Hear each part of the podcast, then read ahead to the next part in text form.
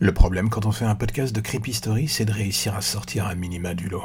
Qu'est-ce qu'il faut pour cela? Hmm, Une bonne idée de départ, une prod qui soit carrée, des effets sonores ou de la musique qui mettent le spectateur, l'auditeur, dirons-nous, dans l'ambiance et un narrateur ou une narratrice qui fasse bien vivre les choses.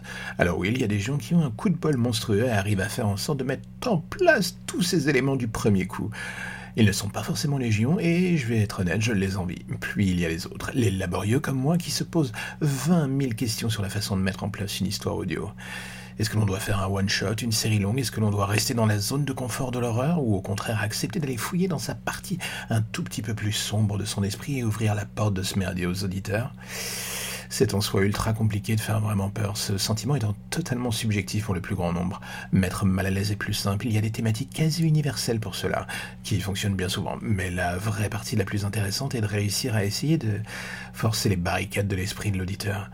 Cela ne se fait pas en un jour, ça c'est vrai. Et même dans le domaine de la littérature, les plus grands auteurs du genre n'y arrivent pas à tous les coups. Mais quand c'est le cas, c'est bien souvent en sortant de la petite route de l'horreur quasi formatée que ça se passe, en y mettant d'eux-mêmes, dirons-nous, en rationalisant une partie de l'approche de la peur. Et vous allez me dire, mais comment est-ce qu'ils font ben, Tout simplement en la rendant palpable pour le plus grand nombre. Cela peut partir de tout et de rien, en fait, d'une situation que l'on expérimente tous les jours, le métro, la vie courante, un ex et conduit qui pète les plombs et devient un stalker de première catégorie. Il y a des tonnes de choix pour faire basculer le quotidien dans l'horreur. C'est pas le choix qui manque. Et la beauté de la chose, vu que ce n'est que de la fiction, et qu'on n'en a pas la moindre limite, on n'a plus rien à s'astreindre à soi.